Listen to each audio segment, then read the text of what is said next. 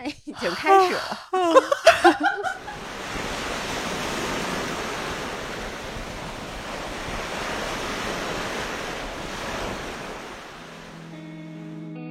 卷也卷不动，躺也躺不平。你挺卷得动的，嗯，我也挺躺得平的。救命！人只会在自己喜欢且擅长的方面愿意卷，因为你的投入产出比是划算的。你看，我每次来都在拍视频，但是我不发呀，我不剪呀。所以我是觉得，人就是不断的在找那个最舒适的平衡点的过程。就你只要找到了，你就可以待在这儿，直到不舒适的时候，你自己会知道的，然后你再调整。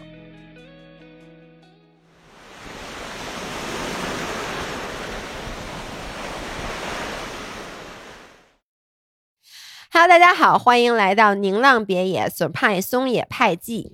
这里是城市浪人的海边乌托邦，我们的 WiFi 密码是 Go Surf 六六六。感谢为滑雪和户外探索提供极致运动体感的新锐功能户外品牌 Surprise 松野派对宁浪别野的支持。我们爱滑雪，也爱山林徒步和城市慢跑。在我们自由追逐运动快乐的同时，总能感受到 Surprise 松野派贴身层装备的专业性支持。探索世界不止于看，更在于感。感受运动，放松去野，心潮澎湃。本期节目会在我们的粉丝群里抽取三份以上滑雪产品作为礼物。如何加入我们的听友群？记得去看 show notes，联系我们的 WiFi 管理员申请入群。大家好，我是现在唯一一个想录播客的老爷。大家好，我是想睡觉的悠悠。大家好，我是刚才指导悠悠玩游戏的朱乔。大家好，我是本来想录播客，后来被。一连番的，大家不想录，现在已经纯纯身心躺平的一农，我想给大家讲一下我们这期播客录的有多不容易，而且我现在都不知道这期播客能不能被大家听到，因为我是哄骗他们，我说咱们先录录个五分钟，看大家状态。哄骗，你这个叫强迫，哄骗哄骗。我来注意一下发音，是强迫。是这样的，因为我们四个人很难得在宁浪毕业能聚齐，就是一年可能能聚齐个三次，就没有可能，可能都没有。然后呢，我们这次好不容易趁十一假期聚齐了，就大家就 by default 觉得一定会录一期播客，然后我们就一直拖拖拖，结果拖到一农明天就要回北京了。为什么拖呢？是因为我们家真的是一个战斗家庭，太卷了。对，老爷，你先说说你是怎么把大家。就是耗成这样的。我我先说，我怎么卷大家录播客的？是今天晚上我们在吃火锅的时候，当然吃火锅的时候是我最累的时候，我当时就吃了一肚子满嘴油，然后我就说：“咱今天晚上还录播客吗？”然后一农就很严肃的跟我说：“颠倒过来，他现在真的是最想录播客的人。”对呀，我现在真的是最想。当时我特别不想录，然后我就翻开了日历，我跟他说：“你看啊，咱们下周三发，咱们周二晚上，企图周二晚上录，对，都回北京。结果呢，他们都没同意。然后我还特意回到我爸妈家，把录音笔拿过来了，是因为你下午忘拿了。对，尤其是你知道，当时在餐桌上的时候，我和朱桥是不想录的，我是一一如既往的不想录，始终然后。悠悠，当我说出不录，他看我的那个表情和那个语气，就是说啊，不录呀，是那种在炸着，我都让我觉得他是我的老板，就觉得这员工怎么说想不干活呢？然后我把录音笔放在了地上，就等着大家开始录播课。结果这个时候，孙佳琪同学躺在沙发上说：“我脑子已经完全不转了。”朋友们，我跟你们说，我得在这告个状。我昨天晚上回到了别野，然后姥爷今天早上拉着我们七点多必须起床，必须去冲早浪。那你冲了吗？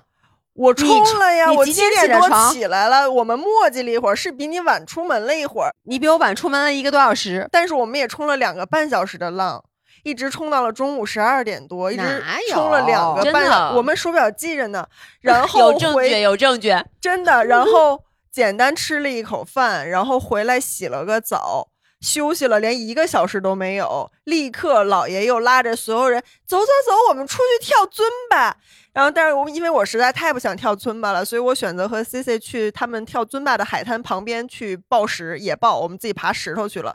但是这又是一个多小时的运动，然后运动完了以后又所有人吃火锅，然后吃到回家的时候再洗个澡回来，现在已经晚上十点了。我早上七点就起床，并且昨天只睡了四个小时。然后姥爷此刻非要强迫我们拉着录播课，你们说说这个家我我是有个家样吗？这不是军营吗？这就是军营。这不是特种苍兵训茫大地，？水主沉浮。我们不是来过假期的吗？十一假期非常悠闲的在别野里面放放空、聊聊天、冲冲浪，对不对？挺开心的。你这个语结果，那你这一天安排的怎么回事儿啊？呀，你那你怎么回聊事儿聊天，现在在。聊啊，真的，放放空，一会儿聊完了给你一天。晚上我们到这儿以后，晚上弟弟就问我说：“你们就是这个强度过假期的是吗？就是是这样过假期的吗？”是呀我们今天的选题啊，卷也卷不动，躺也躺不平。你挺卷得动的，嗯，我也挺躺得平的。救命不是，如果有听飞夫来播客的人，大家都会惊呆了，因为跟姥姥在一起，我永远都是那个就是就是懒的不能再懒，糟的不能再糟，躺的不能再躺的人。那我们是不是给你提供了巨大的情绪价值啊？是我都觉得高不高兴？你开不开心开不开心 太开心，谢谢你们。就是我就是属于那种挺典型的，卷也卷不动，躺也躺不平。就比如说，我其实本来这个假期，我想好好给自己放一个假的，就是这你放的特别好，你放的还不好啊？是你简直让自己玩的 爽的飞起。我就是想说这，我就玩我我一点都不考虑工作的事儿，我什么事儿都不干。但是呢，你知道姥姥她每天在发微博，每天都在发小红书，每天都发哦。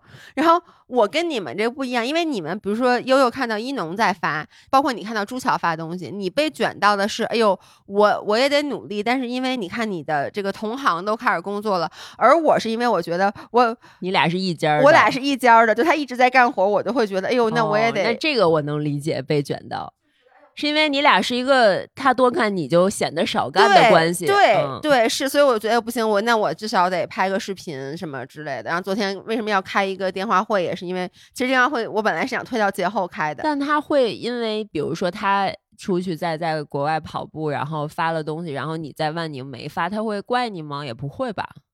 他不会，但是他不说，我觉得万一他要怪我嗯了呢？就是你自己会内心，这就是卷也就是卷也卷不动，躺也躺不平的一个状态。嗯你又不能放弃说，哎，干脆就他爱发什么我也不管，我就做不到。，对，那这样咱们先一个每个人说一下，说自己觉得自己最爱卷的事儿和自己最能躺得平的事儿吧。来，就说从从赵导开始，为什么不是从你开始啊？我来 Q 话题。今天赵导快，我最能卷的事儿，我不觉得我卷呀，我有啥事儿卷呀？啊我现在可躺了，我觉得。啊，一个开公司自上己当博主还去上学的人，你觉得你不卷卷？这卷吗？我现在心态可好，我们今天下午在车上还聊了，我说我现在心态是特别好，觉得与自己和平相处。被你卷的人都崩溃了。对，哎，这个时候请你的老伴儿来说一下，你觉得他卷吗？我已经不敢说了，行吧？那就是可能在张口 这个 be better 方面，我确实追求一个 be better，就是跟自己比，我要希望每一天都能比前一天有一些小小的进步啊。这卷吗？但你不是也是进步主义吗？朱乔，啊，你不是也觉得人应该进步吗？对我是觉得就是躺着进步就可以了。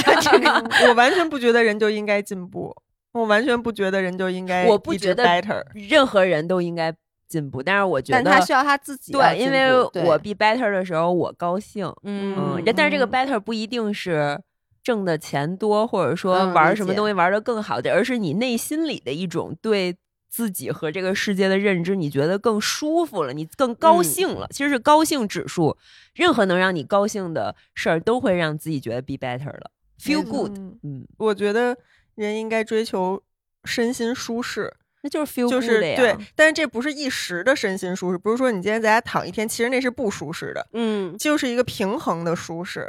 我是觉得，如果你长时间的生活状态，或者说你在事业里面的状态是你觉得很舒适的，这个舒适一定是你取得了某一种平衡，就是你觉得你的付出和你的回报和你的想要获得的这个 work life balance 是。合理的，嗯让你舒服的，我觉得那就 OK，就持续下去这个状态，就是不用想说我现在是不是太舒服了，我应该让自己再不舒服舒服。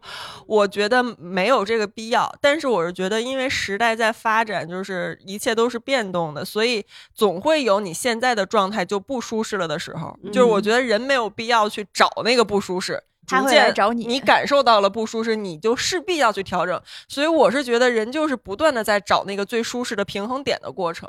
所以你只要找到了，你就可以待在这儿，直到不舒适的时候，你自己会知道的，然后你再调整。对，其实我特别理解一农，因为我觉得一农跟姥姥很像在这一点上。没有，我可比他差远了，我可没有那么卷，我都卷不动你。不是，咱们卷的方面是不一样的。其实我跟姥姥上一期在录那期播客的时候，我最后就用你举了例子。就姥姥那一期里面一直在讲，她就跑步上有多卷，就是说她嗯脚就是什么筋膜炎了，然后还在那个博马上 PB 了。每一个人啊，我觉得没有一个人是绝对躺平的，就是每一个人一定都有自己卷的点和自己躺的点，只是有的人这个卷的点，他就外人看来就是他很明显，像姥姥这个跑步每一次，对嗯他卷成绩这个东西，他是他卷的。我当时用一农举例子，就是我就说，我说我觉得一农是我见过在体育上最不卷的人。嗯，我对于体育一点儿都不对卷，，就是佛到。说实话，就是你有时候你在海里冲浪，我看你那个心急跟看老爷公是一样的，但我就不能上来踹你。但是我觉得我特别喜欢我在运动里一点儿都不卷这件事儿。对，是的，但是你会在你的事业上，或者说你觉得有意义的上上面，你其实还是会喜欢的事情上，我觉得体育对我来说是一个娱乐和让我强身健体，能更好的去探索这个世界的一个手段，嗯，但是它不是目的。所以就是你看，就是你你的最卷，其实可能就是你刚才说的你的工作和你想 be better，但是你不卷，你最不卷的，我觉得可能真的就是体育了。确实，我觉得这很正常。人只会在自己喜欢且擅长的方面愿意卷，因为你的投入产出比是划算的。对，我觉得没有人可以否认说你会干了一件事儿，哎，一干你就比别人干得好，你还自己特喜欢，然后你不愿意在这个事情上投入更多。我觉得这么说可能挺嗯，不正常的。但是人在什么地儿不卷呢？就是说你这个事儿干可能就没有比别人强很多，但是你又觉得这个事儿也挺好的，那你就没有必要把自己放在一个固定的坐标系里跟别人去 PK 嘛？我觉得是这样。悠悠呢？悠悠在哪方面卷？我想不到哎，你觉得我有什么地儿卷吗？我不觉得。其实你在冲浪上就很卷啊，我我哪里卷了？我觉得是这样。就像刚才一农说的，当你这个状态，就是说你特别喜欢这件事儿，然后呢，你又擅长，这个时候你的卷，其实你感觉不到自己在卷，对，因为你因为你舒适，就是你说的那个点。嗯嗯因为我我其实为什么我现在冲浪这么卷，我是被一个故事 inspire 到的。就我刚开始冲浪的时候。西西跟我说：“啊，悠悠冲浪，说悠悠冲浪就是每天好猛啊，说什么不管什么好浪坏浪，什么样的浪况都下，而且说什么他每次在家里就把那个湿衣都穿好，防晒凝都涂好，然后抱着板子就站在海边，叉着腰先看一会儿，然后就 没有人下，多烂的浪他都抱着板子冲下去。所以你其实是有这个阶段的，啊，对呀，然后现在就被你天天薅着早起，非常不情愿。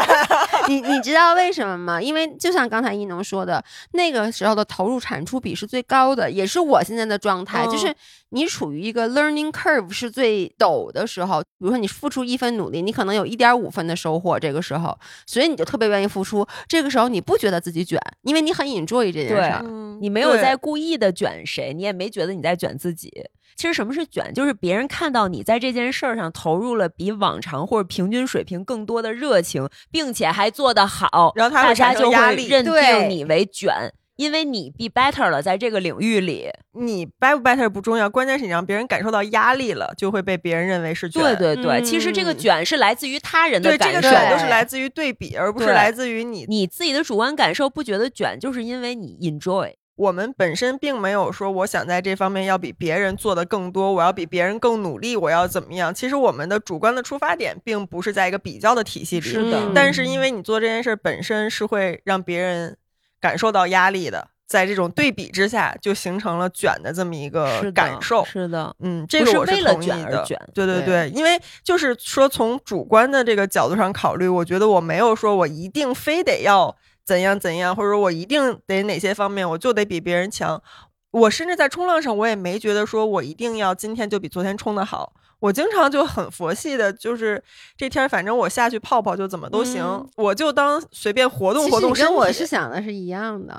你是吗？我是啊，你你下去随便泡泡四个小时，没错儿，就是因为我最近处于一个上升期，真能理解，因为你每一天都有新的收获，每一天都觉得我今天会冲浪了，我昨天还不会冲浪，但我今天会了，然后发现其实还是不会。对，然后之后你又突然 get 了一个什么小的细节，一下你那个动作更流畅了，你会觉得哇塞，原来这才是精髓，原来我之前根本都是瞎冲，我根本就不会冲浪，对，是。但是我已经可能一年都没有再有这个收获了。其实就是你的进步，因为你一定会进步，是越来越缓对的嘛。就是到我现在这个阶段，我已经就确实挺挑浪况的了。因为比如说我要练走板儿，然后练一些大的动作什么的，不只是练起程了。你练那些动作的时候，需要有一个稍微稳定一点浪况，你才好练习。当然，人家高手是什么浪都能做出动作来，但是你刚开始练这个动作的时候，没有一个好的浪况，你根本就做不了。所以怎么练好像都练不出来。然后，但是呢，就是海南这边这个情况又很难说给你提供一个那么好的一个浪况我就觉得，哎，今儿去了，反正也就是当今日日常运动，随便冲个一两个小时，好像也练不出什么活儿来。对，所以就不会像你似的有那么大的热情，说我早上六点就得起床，七点就得下海。嗯，悠悠有攀岩教练证，嗯还有什么考冲浪教练证，就他又特喜欢考证。其实这些都是，其实是在卷，就在外人看来是觉得你在卷的。哦，有一段时哦间咱家这个气氛不太对啊，那个时候我都有点害怕，啊你记得吗？你那时候老在群里说悠悠去干嘛了？我们问，然后说悠悠又去进步了，然后说 悠悠去考什么冲浪教练上课去了，然后第二天问姥爷干嘛去？悠悠说姥爷去进步，姥爷报了一个小平的特贵的冲浪班儿，冲浪集训，这个家我还能回吗？你就不能想想我吗？对，接下来来这啊个瘫在沙发上的人，瘫在沙发上，并且正在玩游戏的人，还在玩儿啊？你们刚才聊的时候，我一直在玩，现在我已经玩了十一分钟了，没有人发现。哎，谁把他的头在大屏幕上没收我发现了，我刚才看我还想说那个可以点，那个可以点我没好意思说。来，朱强现在不选了，我也我也没觉得我有卷的地方。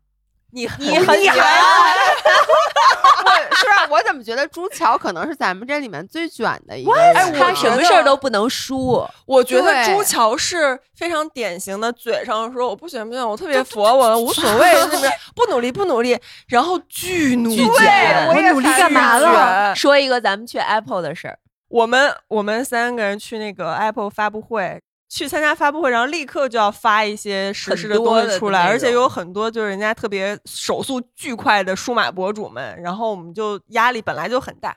然后去之前，我们就商量说，哎，到时候咱们不是会录一个这个视频播客吗？哎，大家已经看到了这个视频播客，然后说，哎，那我们可以就着这个视频播客，然后拍点素材什么的，到时候直接就剪。然后反正这个就是作为我们当时这个内容，别的也不用那个老想着得拍点什么这个事儿了。然后我们就鼓掌啊，太好了，太好了！那到时候我们就直接拍这个。啊！对，然后然后咱仨就都可以发同一个内容，哎，咱们就带还能同一个把流量累积在同一个视频上哎。，对，这样的话就大家都轻松一点，太好了。然后我们觉得是一完美的主意。然后结果呢，我跟朱乔在首都机场汇合的那一刻，我突然发现事儿不对了。朱乔首先当时发着烧，然后我们俩走向飞机的时候，他就拿起了手机，他说：“哎呀，拍不拍呀？从什么时候开始拍？”我说：“为什么要拍这个呀？”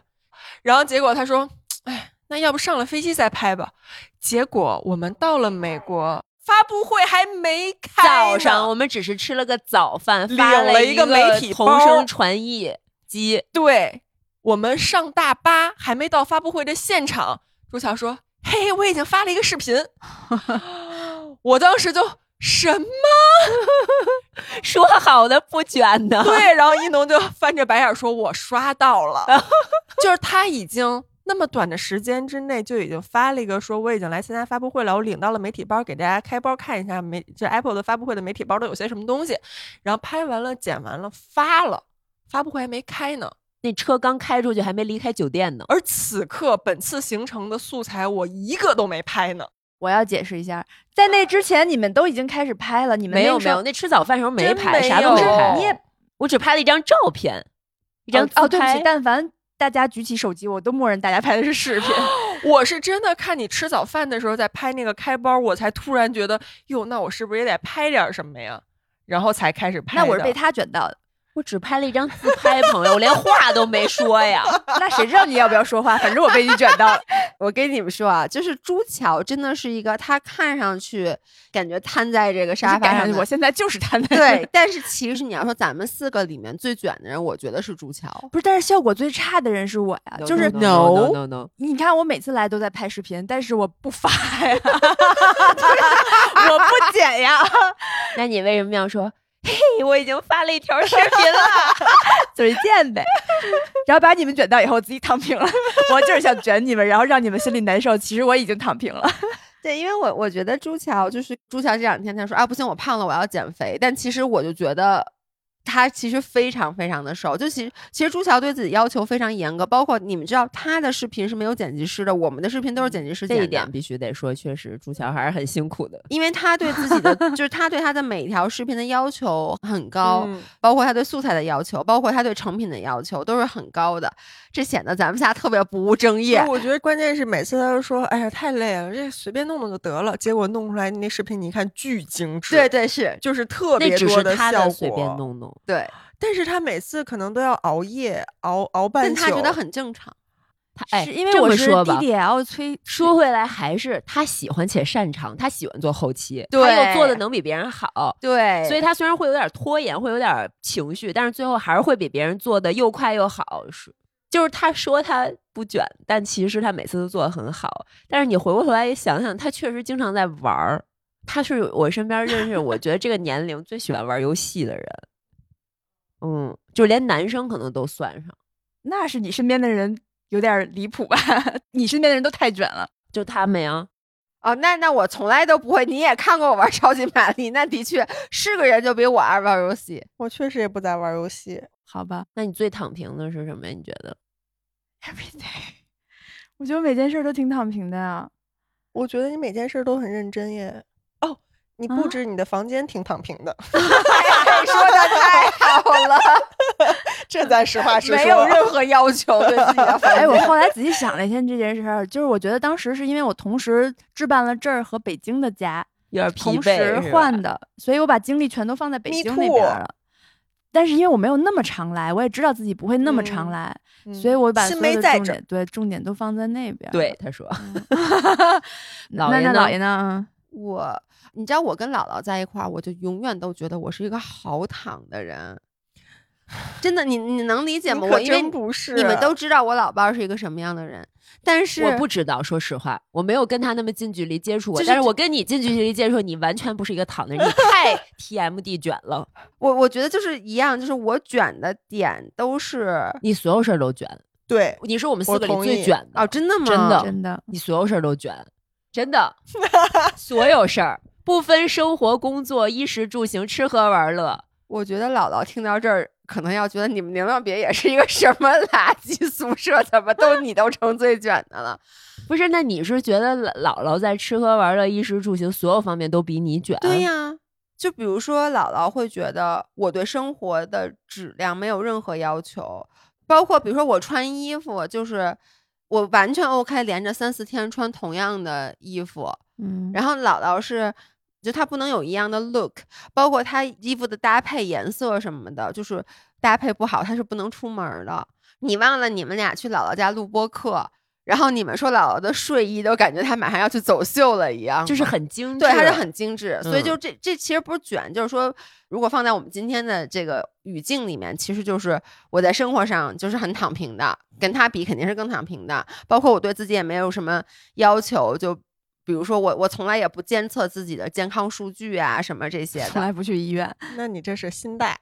对，就是就是这样嘛。然后呢，工作上面，那我跟他比，肯定就是更不卷嘛。就是我就比如说在体育方面，但是跟你们相比，可能没有工作又不是只是体育，你在工作方面挺努力、挺卷的呀，不是说方面还行，不是说只有跑步成绩才对对工作呀。今天这个播客也是因为有我才录下来的，是 对呀是是对是的呀而且你看，你来了以后一直在录 vlog。其实我刚开始来的时候，我俩在路上我还拍了一段，后来因为你录了之后，我就觉得 算了，我不想哎卷了，我就没录我跟。你说吗？嗯，我在这边待了七八天了吧，啥都没拍。啥都没拍，因为没有内容啥都没有 拍。我当时就告诉自己，你自己拍也没意思，你等他们都来了你再拍。所以我 literally 是昨天早上起来才开始拍的这个 vlog 嘛。对，就是其实那时候我心里也想了一会儿，是不是应该拿出手机拍一下吧？但是我想你拍了，嗯我就没拍。对我，我就是觉得，因为已经那么多天没拍了，然后我觉得我还是要拍一下。但是就是只要你在意别人对你的评价，你就会觉得我躺下的时候，你总是在想，哟，是不是有人看着我呢？他是不是看见我在躺着了？那我是不是应该坐起来一下？嗯，但是我我我卷的地方其实也那那也挺多的，就比如像冲浪啊、滑雪呀、这些。对呀、连打高尔夫你都不放过别人。对，昨天姥爷冲了三个多小时浪，回来以后洗了个澡。下午我说我一个人在家看书，姥爷说我要去打高尔夫，跟朱对乔他们一起去。然后回来以后，整个人瘫在沙发上说：“不行了，我要生病了，我的肌肉在颤抖，我的大腿要抽筋。我刚才一个人抡了两百个四百四百个400球，他打了两个小时没停，我们一共五个人，开了四个开个四个道，其实本来就是说五个人开两三个，可能差不多也就够了，大家就边打边休息嘛。结果姥爷说不，我一个人就要占一条道，我不会休息的。开始都觉得他是不是在开玩笑，结果他真的两个小时一一会儿都没有停歇，完全没有。我挥十杆我就觉得累了，姥爷从来从头到尾挥了四百杆儿。我我我我 来说一下我是一个什么样的心悠悠的态啊表情。我什么心态能让你一个人挥两个小时？而且我们都说姥爷，你休息一会儿，别打了，你你歇一会儿，然后再打吧。下来喝口水。他说不，不不行。然后并在这一切发生完了以后，晚上到家，然后瘫在那儿说：“我感觉我我都快累病了，然后饭都我这不想吃了整个人都不行了。”对，然后说：“咱明天早浪啊，嗯早上对七点楼下集合啊。不是，我我给大家想讲一下为什么我会这样。我觉得有两个原因，第一就是我在运动方面永远不是有天赋的人，但是呢，我发现堆量是管用的。我也不知道从什么时候开始，我发现堆量是管用的。就比如我滑雪学的比管用呀。我滑雪比学的比别人都慢，但是，一下挥四百杆合理吗？这合理吗？因为我我我昨天在那儿，那个教练说我我我不就说我动作，我说我道理都懂，就是他说的一个道理我都懂。那教练是一个特别特别厉害的教练。那教练说他自己一一个小时一百一百个球吧，他自己这么说的。嗯，然后人家两个小时打了四百个球，不是教练跟我说的，就是因为我说我什么都懂，我怎么就老做不出来？他说想把这个动作能做出来，一般人都要打至少打一千多个球以后才能找到感觉，所以我的着急呀、我一共在万宁没几天了呀。着啥急对，我也想说，你为什么老日子还有那么长，你才三十七岁啊 我马上都三十八了呀，你还有好多个三十七年可以过呢。没首先没有那么多，也没有那么一个半吧，也没有那么多敌，不是就是因为觉得。正好有这个环境，我我我深知我一旦回了北京，可能我就不干这个事儿。不是下次再来的时候再干啊。对呀、但是我请了一个那么贵的教练，他都已经指点我了。我下次再来的时候，我我我有没有机会去打高尔夫？我我真的觉得姥爷很多特别卷的那种时刻，都是因为你着急，就是对你我特别着急，我是一个特别着急的人。就是你要见到结果，然后要有进步，要这钱花的值，然后就是你特别就是急不可耐，就不能给自己一点时间。就我在海里慢哭慢来也是这。样嘛。嗯，我觉得这点我就跟你完全相反。我可以耗一天，但是我这一天一点儿都不着急。就是你说我去冲浪，或者说我在攀岩馆里待一天，我其实根本就不带任何目标的。我能爬上去就爬上去，爬不上去就拉倒，能爬一步是一步，我就完全一点儿也不着急。我就觉得早晚我能上去。哦，不行，我好着急，我恨不得现在立刻就是把海里的浪全他们都给冲了，就是谁 谁也别冲，妈呀！留给我，让我今天冲一百刀浪。但是我特别能理解姥爷，因为以前我也是这样，就是做所有的事儿都特别急，就是希望我花出去的每一分钟都有成效。就是如怕果没有，成效，我就会怪自己。，对但是你觉得生活必须要高效是吗？以前嗯，以前是，但是今天下午不是车上聊，我说我突然在上了这个学以后，我觉得我找到了一个生活新的支点，我把我整个时间重新校准了一下，我一下就觉得没那么着急了。我以前每次去冲浪，最痛苦的是出门之前那段时间，我就在想，我又要去那儿，我又可能两个小时在里面抓一个浪，抓两个浪，那个时候我就会觉得说这件事儿让我很很挫败。嗯，嗯没有成就感能理解，就是我觉得低效我是能接受的，但是那个挫败的程度跌破了我对自己的预期，所以我就会对自己很失望，然后我就会把这个怒气转嫁到大海和冲浪这个运动身上。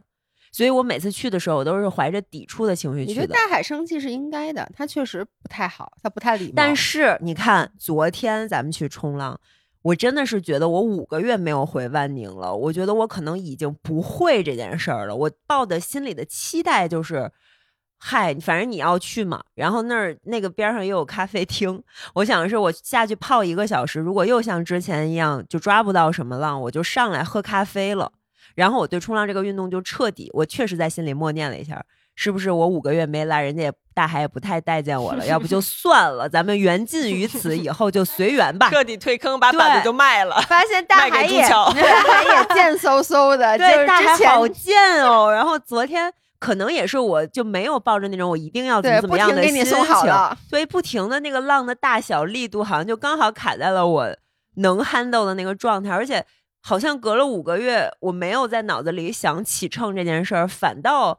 那个动作做出来是嗯对的了，对然后昨天就是我人生第一次两三个小时抓了十几个浪，然后我回来有一种不喜不悲的心情，就是也并没有觉得说哇，冲浪这个运动我要继续入坑，然后我要好好练，完全没有。但我也没有说就是很挫败或者不开心，就是觉得很平和。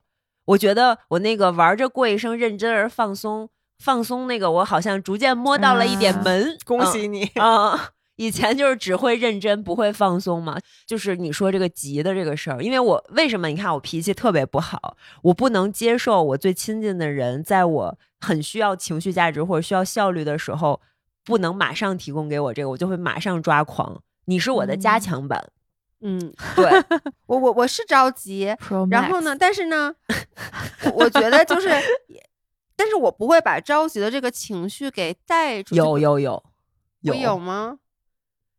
我我你你们俩为什么沉默呀？就是有有有有有有你觉得你怎么没没带出去呢？不是，就比如说我我在大海里面，然后我你都哭了我哭了。对，是我就觉得我着急嘛，我觉得你你知道那个着急是什么吗？就是我觉得我就是生大海气，我觉得我这你怎么这样啊？我就那样，你爱冲不冲，你不冲那海也就这样、啊。而且有时候我觉得。我这么一个晚起的人，我为了你，我起一大早，我下来以后，你跟我是糊，就是你也很生气。然后呢，我我可能会因为这种事儿，比如我就当时情绪很不好，我在海里面哭。但我上来以后，这件事儿就过去了过去了。对，然后呢，我就会因为一个新的事儿又着急。嗯，反正他没有很 bother 我，就是我觉得可能我一辈子无法变成一个很平和的人，因为我真的是一个大起大落的人。就是我今天要是抓到了好浪，我就特我好骄傲，我好高兴。然后我今天要是那个浪不好，或者你冲人，我就好难过。但是过去就过去了，就也也没有让我觉得特别的，就是影响我的生活。我以前也这样，但是在过去嗯的两周里，我突然发现我变成了一个大起小落，就原来是大起大落，你平衡在一个中和的人，情绪是有零点，就是整体是偏说不高兴也说不上多高兴，甚至有的时候更多是不高兴。但是我后来调整了一下，我发现我变得高兴了，就是我人生整体是对自己满意，对周围的一切都满意。其实我也没有变，周围的世界也没有变，但是是你的心态不一样了以后，你不急赤白脸的，我不急赤，不是你啊，我不急赤白脸的要求所有人、所有事儿都以我的那个就是最高的标准去为转移的时候，甚至我放低了对自己和很多事情的要求以后，就是你快乐的值就变高了。感觉我和悠悠完全代入不了这种情绪。嗯对他俩就一直非常平和，就没有大起也没有大落。就是我感觉我的那个心态就很像个大海一样，就是可以容纳那你先跟我道歉，孙佳琪，你的我给你心态我给你不好的浪了 你的？心态跟我道歉。爱冲不冲？干得漂亮。我跟你说，大海才不管你这那呢。嗯，就是我是觉得人生很多事情，大部分事情吧，都是你无法掌控的。就这个世界有很多你把握不了的东西，它就是不以你的意志为转移的。如果不接受这个事实的话，就永远也高兴不了。接受了，所以就不管什么浪都下嘛，这就是接受了嘛。对，所以就是接受的话，就是心态可以真的很平和的。就是说，今天缘分到了，然后我的状态好，然后他的状态也好，哎，我们一拍即合，就是天作之合，琴瑟和鸣，就非常好。然后如果今天这个状态就是没到，你自己再怎么努力也没有，那就没有呗。我就当我今天练体能了，我就当我今天三个小时一道浪没抓着，但是我练体能了，我划水了。然后或者是就是我今天状态就是不好，但是浪巨好，但是你自己身体不舒服，你累的不行，这。时候，对，那那那那个好浪就不是我的，急吗？急呀。那就不是你的呀。嗯因为我有一次被那个那个周周的尾鳍给就那个板子被他弄断了那次嘛，我不急急我不哭了嘛，然后呢。嗯大家都上来安慰我，就是说说害板子嘛，就是一个消耗品消耗品。之物，嗯，我不是因为板子破了，我我难过你是因为。当时冲不了了，对我当时嗯难过的点是、我冲不了浪了，所以当 C C 把他的板子给我以后，我立刻就好了，好了呀。就是就是，哎，那我特别想问，像你们俩这种心态，你们有没有那种假躺平？就是说，OK，我其实很佛，嗯我其实嗯放、放了，我回家真没复习。对我回家真没复习，或者就是说，不是说我回家真没复习，而是说明天这考试啊，嗨，就是真来不及了，不看了，哦或者我真说我真的，那但其实。但其实内心又纠结，那就有两种情况，一种是你嘴里说着我不复习了，但其实还是会复习，或者呢，我压根儿就不复习了，但是我就躺在床上，，嗯，我就放不下，对，还是觉得哎呦，要不然我起来吧，哎呀，现在也来不及了，哎呀，把我起来吧，就类似于这种的。这样的话我就起来了。对我我没有这种，嗯，我不会有那他们只是没有内耗。不是就是肯定有内耗，但是在这种事儿上，我觉得我还挺知道底线在哪儿的，就是什么事儿是你一定得做的，比如考试就是就是那别的呢？绝对不可能你有挂科。没有别的事儿呢？比如你装修，你觉得嗨，这房子只要不塌就行，但是内心又觉得那个缝儿它没对齐。那个房只要房子不塌就行，这是你在自己心里给自己的一个安全网，那你心里的一个最低最低的线。但是你不可能你奔着它不塌去装修，那肯定是奔着好装修。但是每次出毛出问题的时候，你有那个安全网在，就是它不塌，它不塌，它能住，然后你的情绪就不会大落到哪儿去。对，所以嗯它起的是这个作用，而不是让你真的躺平。所以你们就没有这种内耗吗？因为我觉得我这种内耗还挺多的。我以前也特别多，你现在还躺不平吗？我不太躺。就还说 Apple 发布会这个事儿吧，嗯就是回来以后，嗯比如说手表、手机、耳机，其实呢，不用每个产品都要单独拍一个开箱、一个测评视频，我是这么理解的哦。就是是吗？手机是吗？因为我们没有参加那手机的 briefing。对，就是其实我们从 Apple 发布会回来之后，会领到比别人提前领到这些产品，理应我们是会产出一些内容的。但是这个内容呢，你怎么产出，其实是没有人对我们这种生活方式博主有那么严苛的要求的，因为我们不是数码博主，我们不需要去做那种高精尖的测评、跑数据什么的。但是呢，那段时间你就会看到所有的数码博主以轰炸式的强度和每天 N 更的速度，更了巨多的测评视频，并且都拍得非常精致。有一天就是怎么讲躺不平啊，我我在家里躺着，我那个视频拍了还没发。然后呢，我就刷小红书，好死不死刷到了一个非常厉害的博主的视频，然后我打开看了以后，越看越厉害，越看越厉害。然后悠悠就给我在我们仨那群里发了一个这个博主发的这条测评视频的链接，说你们要不要看一下这条视频？我说我正在看，我看完以后觉得我不想发我那条 视频了。然后当时的感觉就是，我卷不动的点是我已经拍了。我所有的测评素材也拍了，我测评的就是我带着 iPhone 十五 Pro Max 去北电上学的第一天，然后我怎么测的五倍焦距呢？就是进门的时候有一个欢迎新同学，我离得特别远，零点五倍的时候，那个大牌子上那个字儿就很小嘛。但是当一步一步推到五倍变焦的时候，那个字儿就特别大，几乎占满了全屏。嗯，然后以及你走到学校的那个操场的时候，发现表演系的同学正在操场上军训。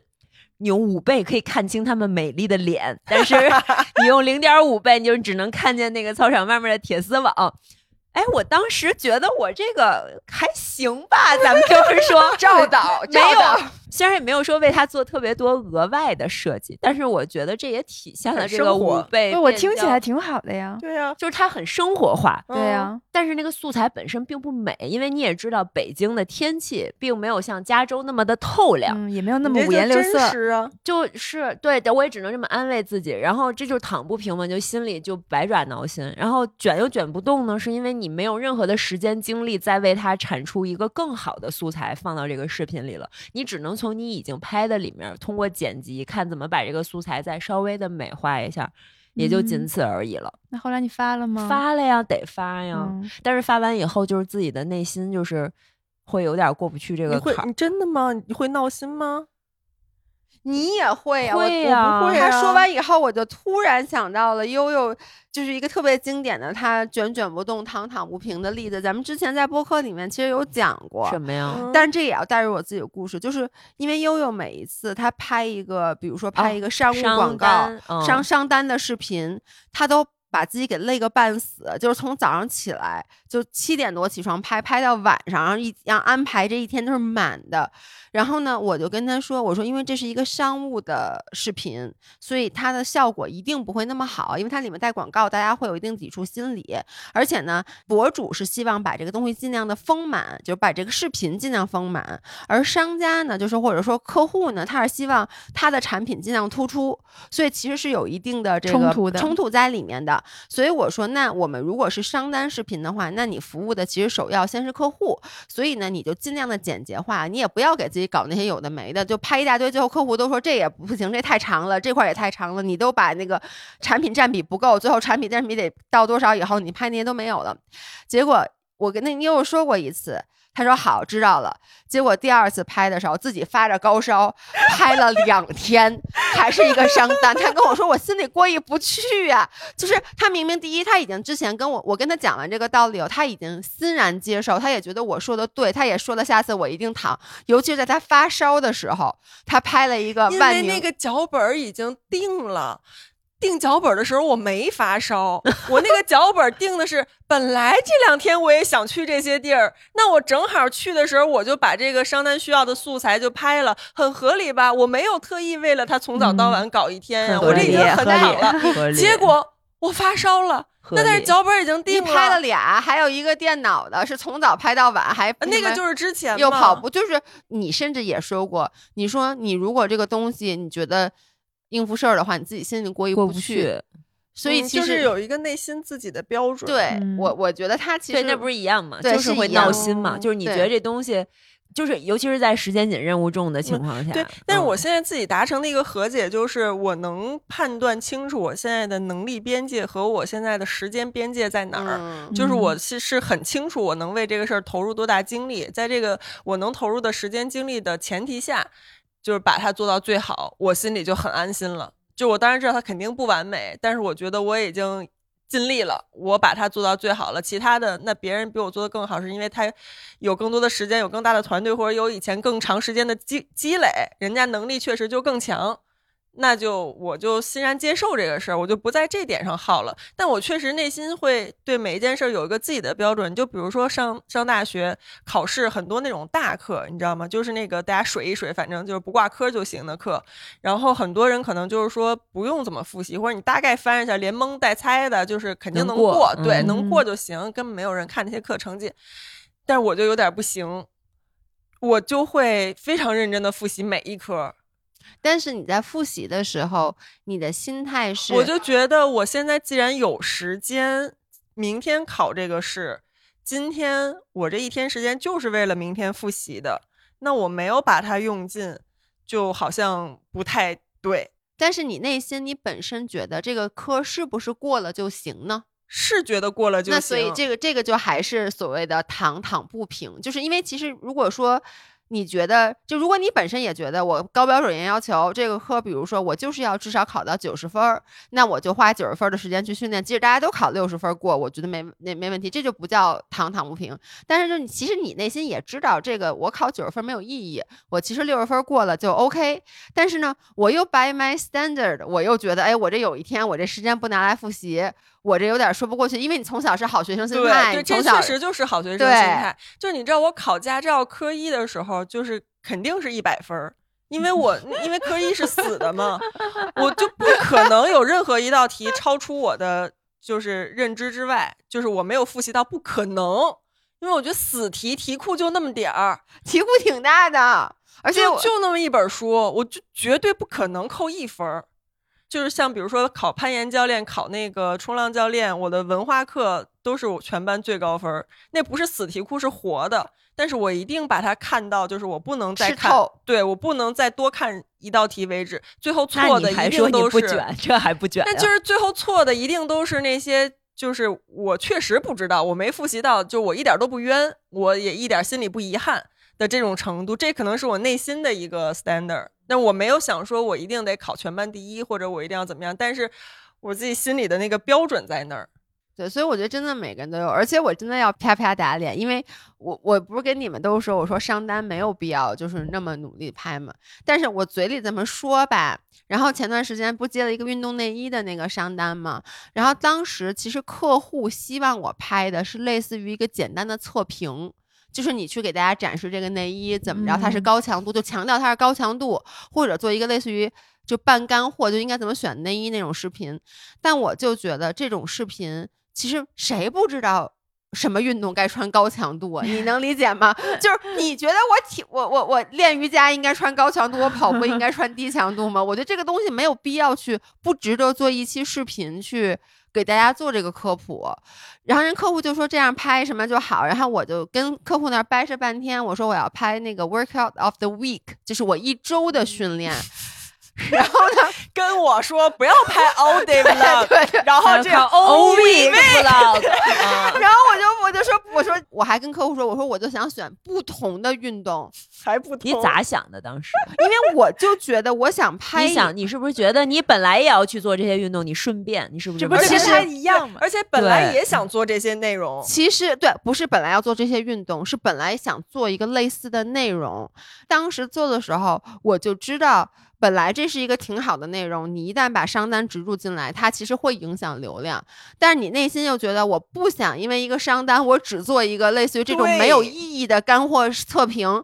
于是呢，我拍了冲浪、跑步、打羽毛球和瑜伽。哦，然后呢，就是其实客户就是说你拍一个简单一点儿，但是我就觉得那不 好看没，想到这所以我特意约了小豪去打羽毛球，嗯还得然后有群演？还入坑了。然后呢，包括那个冲浪，因为冲浪其实是不好拍的，而且其实运动内衣也没有必要去拍冲浪。但是我就想说，这运动内衣大浪来了以后，它也不还是掀翻，也不掀翻，所以呢客户，都没想到还有这个卖点。就是，所以我就可以就你知道，其实这四个运动，我就除除了跑步和瑜伽以外，剩下俩其实也不好拍。然后最后拍完以后，果真效果也没那么好，就是因为你知道为什么吗？因为其实我一开始是自己的那个。内容就是运动的内容很多，然后呢，干货的内容就不是干货，就介绍产品的内容就比较少。一定会加入很多介绍产品的对，最后就把嗯介绍产品越抻越长，然后呢，就让我把其他的部分拍的很好看的画面，或者我觉得很有意思的画面，都要越来越短，越来越短，嗯就导致这个产品还是占了大概一半儿左右的时长。那你想，一共一个八分钟的视频，就别的地嗯方就基本上占不着什么了。然后发了以后，效果也没那么好。我就气，就想抽自己大嘴巴，你知道吗？我 就说你这一天到晚干嘛呢？就你明明知道真的拍了一个礼拜，是不是？真的实打实的拍了一个礼拜啊！天呀，我还特别抠，因为如果是一个一天拍完的视频，我就请一摄影师了。嗯但问题是这这得拍哦四对天，找你不能谁天天拍的呀请对，就是我不可能天天请摄影师，但是我任何一个运动，你让我单拿出来花好几千请一摄影师，我是舍不得的。所以我跑步就是得等老爷公来了。帮我拍，然后呢拍羽毛球又又让小豪帮我拍制作。周期好长啊。对，制作周期很长，我特意就算准了我，因为这个视频我有比较长的时间，然后冲浪也是，我舍不得让马丁帮我拍，因为我觉得就这么一个，因为不是 不是心疼马丁啊，大家，就是他只是心疼钱。我真的就是心疼钱呀、我知道你这话说，我舍不得让马丁帮我拍，不是因听起来是我知道，因为客户还特意跟我强调说，冲浪的镜头不要占太多。嗯，我当时就因为这很生气应用场景太少了。对，所以我就想，那我为一个冲浪镜头不要占太多，我还请马丁，我就又让小豪给我拍，我自己还拿手机拍，然后又让老爷公在岸上帮我拍一点儿，全部的集合在一起。所以就特费老劲了，这个视频，这就属于真的躺也躺不平，卷也卷不动。嗯，因为你要真卷下这挺卷得动的呀。不，你要真卷得动的话，我觉得就花钱了，就请马丁了。对，我就请马丁，我就 都请摄影师，从头到尾好好给我拍，但是我又舍不得，就我觉得就是这种事儿特别特别多，嗯就是还是对自己有要求，是不是对所以我觉得没有人能真正的，就像我刚开始说的，就是至今为止，我长这么大，我没认识任何一个人说，哎呦，这人躺特平我。真觉得我躺平了呀。你没有你，真的没有？你对自己身材是不是有要求？你这不吃那不吃，你不吃任何的碳水，然后一天到晚说说你长胖了，这个其实就是对自己身材是有要求的。就是我的意思是，就没有人是百分之百躺平的，也没有人是百分之百卷的，这个是我的观点。就是没有一个嗯人在所有方面都卷。嗯对，我觉得这就对了，就没有那么极端的说这人就是一个无极限卷王，或者这人就是一个彻底摆烂躺平的人。我我觉得我早就认可自己就是一个卷也卷不动、躺也躺不平的人，但我不觉得这是一个贬义。对，这不是一我个贬义。觉得这就是一种平衡，就是我所追求的嗯舒适。就是你觉得这个事儿你卷的时候，你心里舒服，你就去卷；你觉得这个点你可以躺一下，你躺的觉得安时候心里不内耗，对，你是安心的，你是觉得你可以找到那个平衡的，那你就躺一下。所以我觉得这个永远都是一个在走跷跷板的一个状态。是因为我觉得最开始大家就是把“卷”这个字给有点妖魔化了，就是特别卷什么特别不好，然后大家就很避免这个“卷”字，然后就好像就说又说躺要躺平，但是近些年又有说就是也不能完全的摆烂，就是好像没有嗯一个合适的词来形容，但我觉得这就是所有人的中间状态。唉，言归正传，卷又卷不动，躺又躺不平，不就是今天咱们录这期播客吗？啊，累的要死，卷也卷不动，然后又不能真的不录。我今天晚上躺的挺平的，因为想好了十号录了。哎，说真的，我跟你说，那个只是心老爷气儿就是当说咱们决定十号录了以后，我瞬间就躺平了。对呀、然后我重新支棱起来不是你是你见不得我们躺，平，不是我见不得又回到我，我这个人真的就躺也躺不平，就是你内心说，我今天肯定是咱们几个里面应该最累，因为我冲了四个多小时的浪。我刚才吃饭也特别特别困，然后我刚才咱们已经说躺平了嘛，就说不录了，然后我不在那玩手机嘛。但是你知道吗？这就是我已经躺平的时内耗了候，我开始内耗了。我想，万一如果十号我们出任何差错，如果录不了的话就，没得更了。那就没得更了。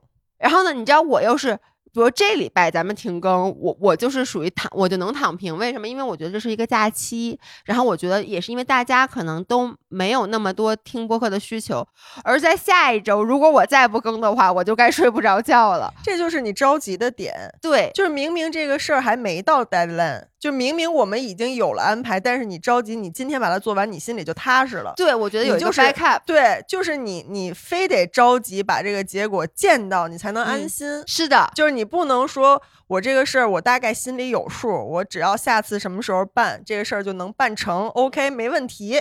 就是你就不是这样的心态，而且如果说咱们今天没录的话，然后我可能在十号之前，就比如十号就是会一直焦虑，我就我会很大的焦虑，但我会经常就想到这件事儿，就会让我有一点焦虑，因为我会觉得有一有个个事儿有一个工作没有完成，而你又没有。如果咱们说明天一农不走，咱们接下来还有三天，我绝对不会要求今天晚上录的，就是因为确实怪我走的太接下来 只有一个小的窗口期，而那个窗口期万一要出点什么问题，你干嘛要万一让他出事儿呀？我不知道啊，我这个不是有病吗？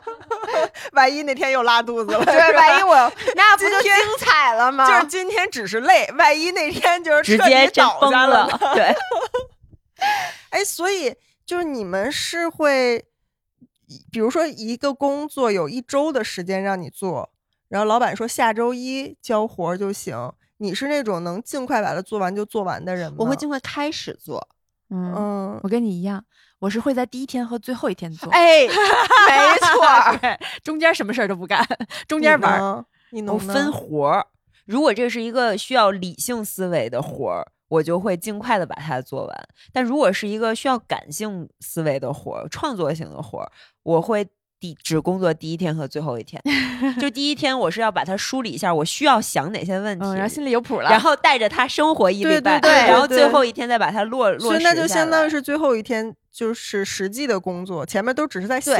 就是其实我觉得就是说我本身是有拖延症的，所以这事儿真正动手，我往往会。等到 deadline 之前，但我同时又是一个容易焦虑的人，所以我为什么第一天要工作？我先给自己一底儿，就是我其实第一天一般就梳理一下，就跟一一农刚才说一样，就是大概框架出来了，我心里有一个什么底儿，就是我知道这活大概会花我多长时间，需要什么样的资源，这些资源我需不需要去额外准备？如果也不需要额外准备，我又知道了这活儿，比如三个小时能干完，然后呢，那我就这事儿就过去了。我一定会在最后一天的时候再去干其实。我觉得就是那个焦虑感来自于你不知道这个活儿会需要多长时间，怎么把没有它打头绪碎，嗯，然后我就会在第一天的时候把所有的工作全部打碎到我未来一周的时间表里。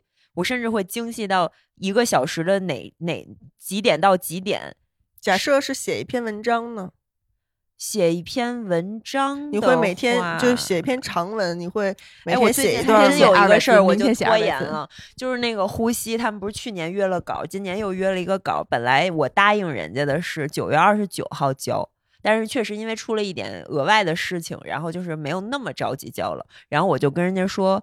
我说的是我假期时候写，但是这假期 马马上上结束马上就要结束了，现在还没有眼看着明天还得冲早浪，下午就要飞了。但是啊，我跟你说，我心里是有底的。为什么呢？哦因为我不是上课嘛，我上课是打开一个印象笔记，上课的这个课本身的笔记，然后我另外有一个笔记在边儿上，就是呼吸的那个，它的这期选题叫仪式感，嗯然后我就会在我想到一些和它有关的东西时候，啊我就往里抓，我往里放，然后放完了以后呢，其实我想的是我回去的飞机上，我基本上。就会把这个这个文章的梗概已经写好嗯了，然后我可能明天就是第一天回去上课的午休或者课间的时候，我基本上或者在通勤的时候，我基本上就可以把这个肉填进去了。就其实这个工作还是被我拆分了。对我需要一些吸收灵感的时间，我需要一些想选题的时间，我需要一些码框架的时间，我需要一些真的写的时间，但是这些都会被非常清晰的放在我觉得合适的时间。而通常这种创作最适合搞的地儿就是飞机上，我也是。嗯确实非常嗯专注，非常专注，而且你会进入一种特别强大的心流的状态，因为有那个倒计时在，就是马上一个小时以后就要降落了，你就会迫不及待的说我要在落地之前把这个活儿 close。你知道吗？我跟你讲一个特别卷的事，你们不敢相信。我第一周上学的时候，我只有周四上午没有课，我那天上午拍了五个图文，然后 我只有周六和周日休息嘛。周六参加了一天活动，还拍了下午还拍了几个图文。周日当天往返了上海，然后他们全部要变成一篇小红书的图文，而小红书的图文其实是比微博难写的，难写很多。就是它要有这个逻辑，而且它是一篇小作文，嗯而那个标题要起的非常的吸引就是人。微博是没有标题的，但是小红书是是你必须要起的很巧妙，然后还得有大家想点进去的欲望。然后我再回来的飞机，我本来跟思源说的是，我有两篇，我第二天上学下课我再发给你。结果我在那个回来的上海飞北京只有一个小时四十分钟，我写了六个小红书的文案，然后我。落地的一瞬间，我在下飞机最后降落那二十分钟的时候，我把那六条图文连图带标题带文，然后全部折叠好，落飞机的时候，我全部 发到了那个商务群里。然后那个时候我就觉得老子太厉害了，就是 确实很厉害。就是我当时就想，哇塞，人真的可以在这么短的时间里把这些事儿全干完吗？后来我发现，就是飞机这个环境会让你加速的把这些事儿干完，而且你只要设定好这个 deadline，其实你是能完成的。对，而且我我觉得，比如说你说我最近都特别躺，我就卷不起来。啊，就是，它有一个开关，就是我感觉我这段时间，比如我一旦把这个卷的开关卷起来了，开起来了，卷起来。就是进入到那个状态里面了。我我懂，就是很像你一直 lay back，你就会永远被事儿拖着走那半步。对但是当你调整了一下脚步，你所有的时间都比预期的快了那么半步，你就会很享受这种事儿追着我走的感觉。是，别人还没交作业，或者说比 deadline 早，你就交作业的感觉会正向循环。对，有点像今天那个跳尊吧，就不是你一步跳错没跟上，那你的脚步就一直是慌乱的。然后呢，我就会在那等一会儿，等老师再踩到这个点儿的时候，我再跟着跟着。然后你一旦这个脚步这个旋律跟它对上了，然后你就后面就很轻松。嗯，对，就是早起也是这样的。虽然我不是一个早起的人，但是偶尔我能早起的时候，感觉真的很好。是我嗯现在已经困得不行了，因为我们今天决定躺平了。现在真的已经要躺了十一点半了。然后呢，其实，在今天节目的最后，我们来一起来约定一下，因为明天咱们八点半必须得下海，因为啊我摄影师已经约 好了，就 是很贵的马丁。很贵的马丁。行，嗯，好的，那就 我们仨这气势，没有早起对我来说从来不是个问题。好的，那我们就下周再见，拜拜，拜拜拜。